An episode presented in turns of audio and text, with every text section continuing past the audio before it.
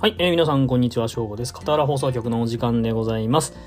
えー、まあ、長らくですね、毎週水曜日18時で更新してきたんですけど、2週明けました。えー、空いてしまったというか、明けました。あの、ゴールデンウィークでちょっとお休みということもありましてですね、えー、ラジオの方はちょっとお休みさせていただいて、まあ、雑談のね、スタンド FM の方はポチポチ上げてましたけども、こちらのポッドキャストの方はちょっと2週、えー、お休みさせていただいて、えっ、ー、と、久しぶりの放送となります。えー、またここから毎週水曜日やっていきますんで、どうぞよろしくお願いいたします。はい。えー、で、今回なんですけども何をやろうかということなんですが、あの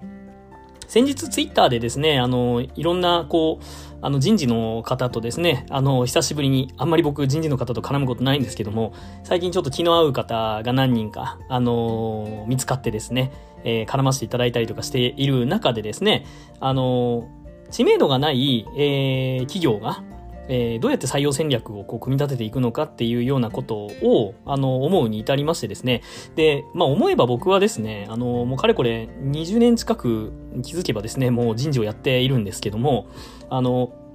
やってきたこう企業さんって、まあ今副業で関わってる企業も含めて、まあ、ローカルの中小企業か、まあ、スタートアップベンチャーっていうことで、まあ、知名度がもともとあるブランドが立ってる会社っていうのを担当したこと一回もないんですよね。えー、なので、まあ、その、こう、知名度がない企業、まあ、もしくはローカルの企業っていうところでの、あのー、採用の戦略っていうところをなんかシリーズでやってみたら面白いんじゃないかなというふうに思ったんですね。自分の経験なんでいくらでも話せますんで。まあ、そしたら、まあ、何人かちょっとフォーラーの方からぜひ聞きたいからやってくれという、あの、ありがたい、あの、声掛けもいただきましたのでですね、あのー、今日はですね、その、えー、採用戦略ね、知名度がない企業の採用戦略のシリーズ第1弾ということで、まあ、そもそもっていうね、ほんと前段の話をあの雑談っぽくやりたいなというふうに思っております。では本日もお付き合いください。片原放送局行ってみよう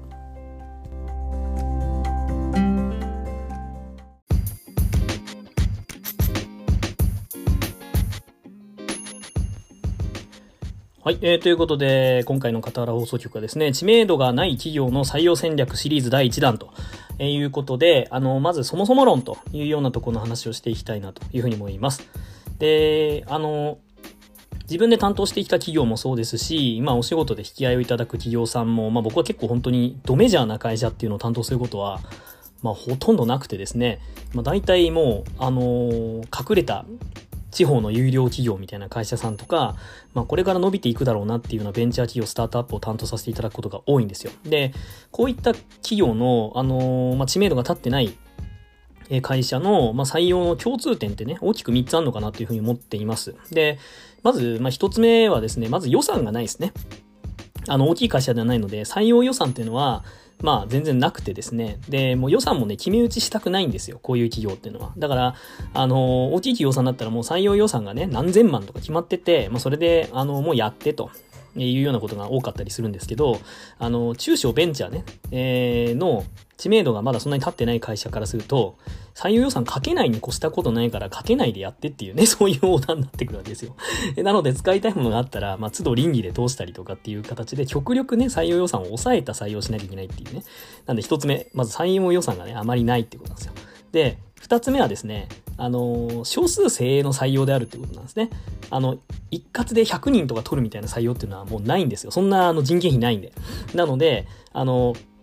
少ない人数で、で、えー、回すっていうことなんで、まあ、大量採用しないですね。えー、だからその代わり、その一人一人の、あのー、クオリティっていうかね、その人数が少ない、え、けど質が高いみたいなところを、まあ、求められるとえいうことが、まあ、ありますというのが、まあ、二つ目。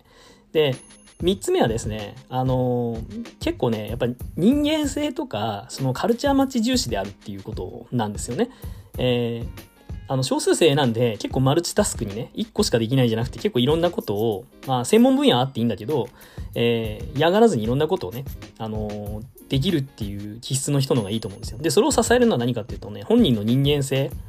えー、っていうところで、あのー、もう僕人事で採用になったんで人事しかやりませんっていうタイプの人もいればね、えー、人事で採用になったけど、人事っていうのはいろんなその現場のことを知らないと採用にも役に立たないと思うからもう喜んで現場の仕事とかお手伝いさせていただきますっていう気質の人も、ね、人間性の方もまいらっしゃるわけじゃないですか。で、かつカルチャーマッチですよね。会社の社風とかにマッチングしてるかっていうのが、まあ、特に初期段階ではかなり重要だなっていうふうに思ってるんですね。なんでまあ予算がなくて、で少数生でで人間性いい人求められるっていうね。あれって思いません？これ。あの、ある意味、その大手企業でねブランド立ってて予算めっちゃたくさんあるみたいな企業さんの採用とはこれ全く異質なんですよ。あの予算ないけど、えー、質の高い人こうできる人をねでできてかつ人間性がちゃんとしっかりされてる方を取んなきゃいけないっていうのがあのこの中小企業とかベンチャーで知名度がない企業の採用の共通点、まあ、そこを狙っていきたいというところになっていくわけですね。でじゃあ予算がない中そういうこうレベルの高い方をどう取っていけばいいのかっていうふうになった時にそれをこう任されたね採用担当者の方がまず考えることをねあのよくあるのは何かっていうとあのどの媒体使ったらいいんだろうなっていうね。あのまず会わなきゃ始まんないからそれは新卒にしろ中途にしろあのそういう人たちと予算をかけないで出会える媒体ってどこなんだろうと。いうことで、まあ、僕もたまに相談もらいます。あの、どういう媒体使うといいですか？っていう話をされるんですが、ちょっと待ったと。ここが落とし穴なんですよ。まず最初のね。あの、媒体を使おうってことをまずいきなりもう無意識に決めてますよねっていう話なんですよね。えー、あの、まず冒頭申し上げたように、あの、金ないんですよ。予算がない。予算がないっていうことは、もう媒体使うイコールお金発生するっていうことと同義なんですよ。えー、なので、あのー、まず最初に考えるべきことは何かっていうと、あの、いかに0円でね、あの、訴求できるものっていうのを、やり尽くすかってことなんですよね。で、それをやりきった上でじゃあ媒体、まあ、もしくはやりきる上で同時進行で媒体みたいな話が、まあ次の策になってくるんですけど、まあいきなりね、どの媒体使えばいいのかっていう発想に、えー、言っちゃう方が多いし、それを相談される場合もすごい多いというのをちょっと肌感覚で感じています。はい。えー、じゃあまあ0円でできることっていうことをお話しようと思うんですけど、まあその次のね、あの落とし穴、まあよくあるやつっていうのは、あのー、じゃあ媒体はまあそうだね、お金かかるから分かった分かった。じゃあ0円でやれるものをやりましょう。最近さ、SNS 採用ってすごい流行ってるじゃん。SNS とお金かかんないみたいでしょあと、リファラルって聞いたんだけどさ、リファラル採用紹介採用ってやつでしょ？これもお金かかんないよねっていうことを言われる場合もあるんですけど、ちょっと待ってくれと いうふうに、それもちょっと待ってくれと思うんですよね。まあ、いわゆるこう、今流行りのね、こう、今のトレンド、えー、に、まあ、乗っかろうっていうふうになるんですけど、あの、いや、乗っかる前にやることあっからっていうのが、まず、あの、最初にお伝えしたいことなんですよね。あの、それは確かに0円なんだけど、あのー、まず最初にやるべきことがあるでしょっていう、あれですよ。あのーなんすかね、ビジネス本とか読んだら出てくるあの、手張りってやつです。あの、ね、守る、えー、破る、離れるで手張りってこうね、日本のこう、茶道とかね、そういうとこから培われたみたいな話が出てますよね。最初は主なんですよ。主なんで、こういきなり破るとかね、離れるみたいな、こう、我流に行くとか、あの、オリジナリティ出すみたいな話じゃなくてですね、えー、まずこう、王道のことをしっかりやるっていうことが、まあ、何においても僕は大事だと思っているんですよね。で、なった時の、まあ、一番最初は主なので、えー、本当まず0円で、本来採用担当者として一番最初にやんなきゃいけないと思われる最低限のことっていうのをまずやりきりましょうっていう、まあ、そこがまずスタートになります。で、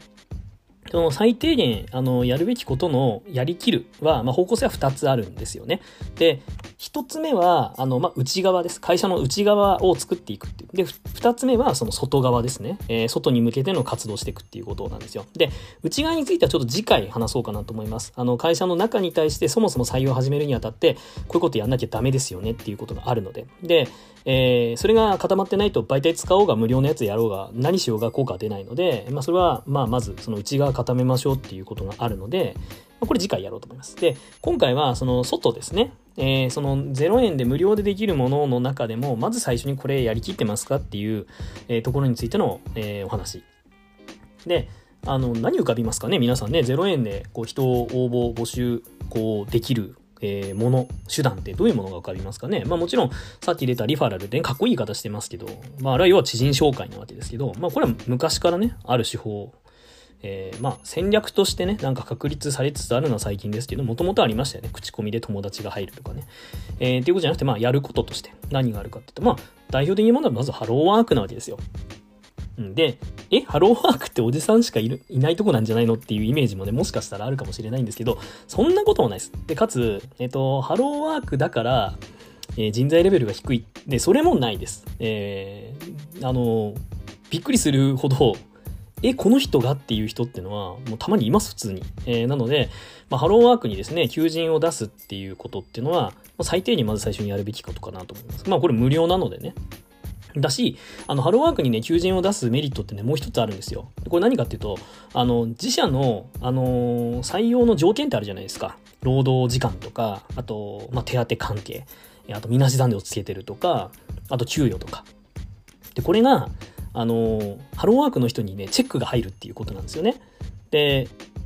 それが何のメリットなのかっていうと、要は、クリーンかどうかっていうね、それが普通にこう、あの、法にのっとった、あの、募集要件になっているかっていうことっていうのを、あの、ちゃんとチェックしてくれるわけですよ。で、あの、ハローワークに通った要件っていうのはもう OK な要件なわけですから、あの、普通に他の媒体に出しても全然問題ないんですよね。でも意外と結構ね、落とし穴があるんですよね。まあ、よくあるやつっていうのは、あの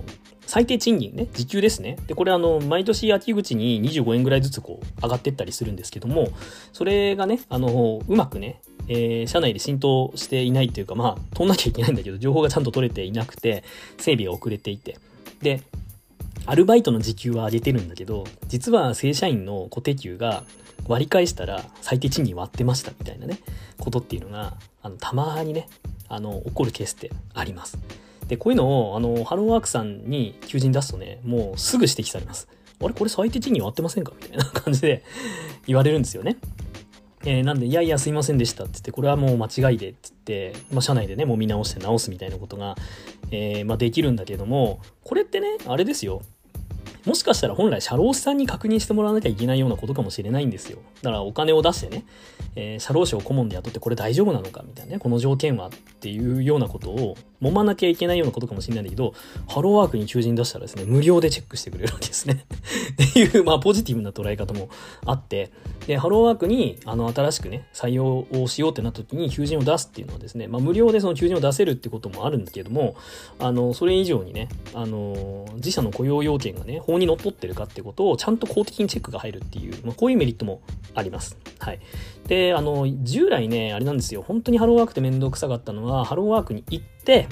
手書きで求人票を書いて、で、出さなきゃいけない。で、かつ、その求人票もね、えー、2、3ヶ月でもう執行期限を迎えて、更新しなかったらもう、また出しに行かなきゃいけないですね。で、これは本当に、あの、めんどくさいなっていうふうに思ったんですけども、まあ、今年の1月かな？から、あの、ウェブ対応、ようやくですよ。ようやくこの令和の世の中になって、ようやく、えー、ウェブでね、え、求人の、あのー、継続の更新だったりとかですね、あと、まあ、条件直すみたいなことっていうのが、あの、対応してもらえるようになりました。はい。なので、ハローワークに行って密ですっていうね、状況っていうのも、あの、回避できるようになったというわけです。なんでまあ、昔よりね、ハローワークは使いやすくなっていますんで、まあ、ぜひ、まず最初にね、そもそも求人やろうっていう風にね、なった場合に、まあ、ハローワークにね、出すとチェックがかかって無料で応募できるっていうね、あの、募集できるっていうメリットがありますと。はい。で、二つ目。えー、これもですね、まあ、めんどくさがって結構やらない方多いんですけども、特にこれは新卒になるんですが、あの、学校とのリレーションです。はい。あの、まあ、関係づくりってやつですね。で、まあ、大学とか、まあ、専門学校にはですね、あの就職進路のね、相談所とかですね、あの相談室とか、まあ、キャリアセンターって呼ばれる場所とか、まあ、そういうこう、就職活動を、まあ、支援してくださるような、えー、まあ、部署があるわけですね。で、まあ、皆さんも、あの、高校、大学等々で通ってた時にそういうものをこう、あの、けあの使ってみたこともあるんじゃないかなと思うんですけども、まあ、ここの人とね、仲良くなるってね、これ本当大事ですよ。あの、何が大事かっていうと、まあ、これ特に新卒採用の戦略に直結しますけど、あの、大学のキャリアセンターの人たちっていうのはもう、学生からリアルにね、あの、相談を受けるわけです。で、就職活動のね、相談を、まあ、受けると。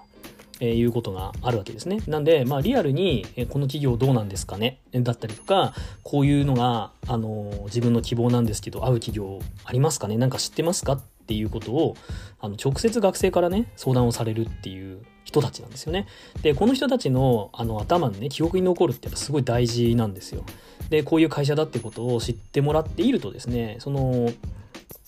いい印象でね、えー、そのキャリアセンターの方に伝わっていると、学生から相談来た時に、まあ、紹介してくださったりとか、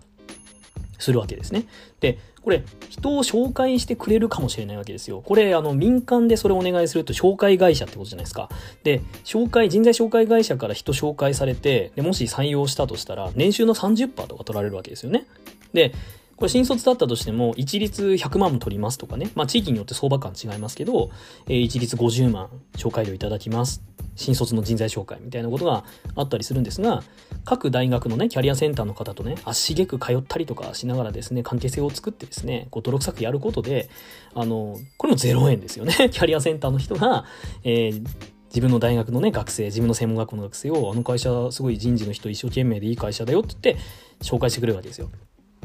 で、これ、置き換えてみてください。未来のコストに置き換えてみていただければわかるんですけど、仮に年収300万の人をね、えー、ね30番の紹介料で人材紹介会社から採用すると90万紹介料取られるわけですよ。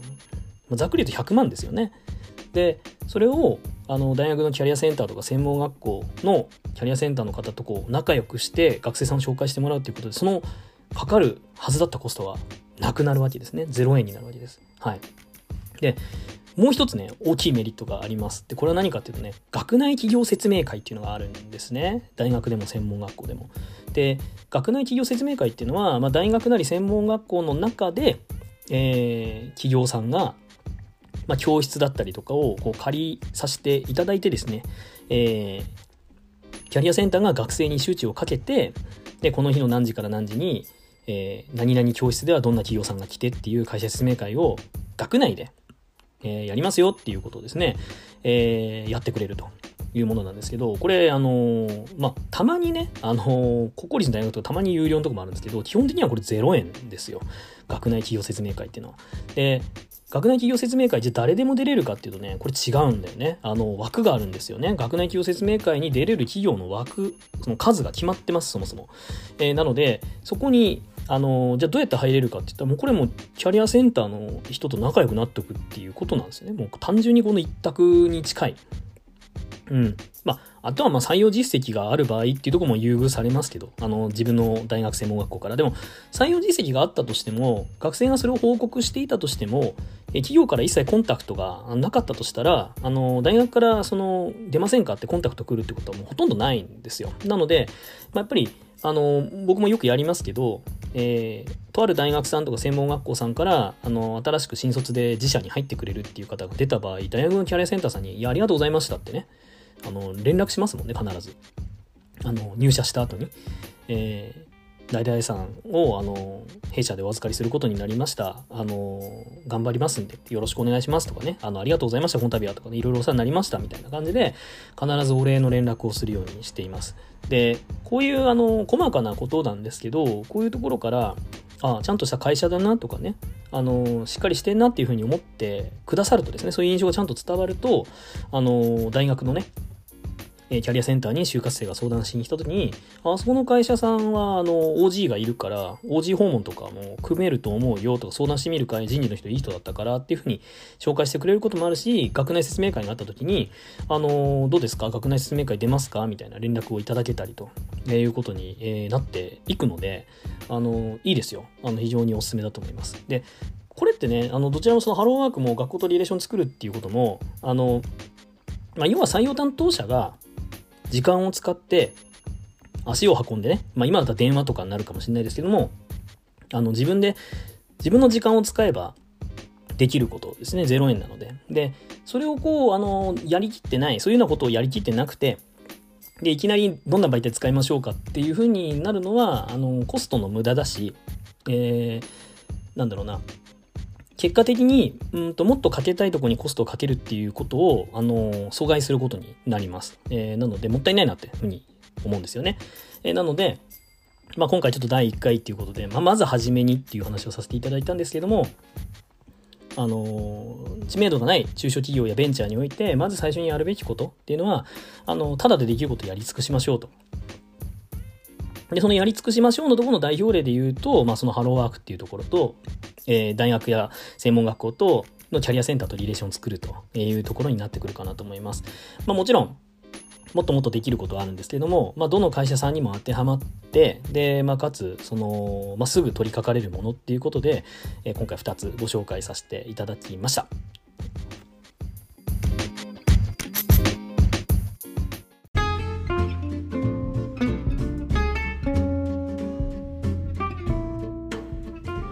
はい。えということで、いかがでしたでしょうか？今回の傍ら放送局はですね、知名度がない企業の採用戦略シリーズ第1弾ということで、まあ、まず最初に取り掛かるべきことというような話をさせていただきました。はい。えー、で、まあ、あの、本編の中でもね、お話した通り、えー、一番最初に取り掛かるべき外側に対してのことというのと、内側に対してのことという話をさせていただいて、まあ、今回外の話を、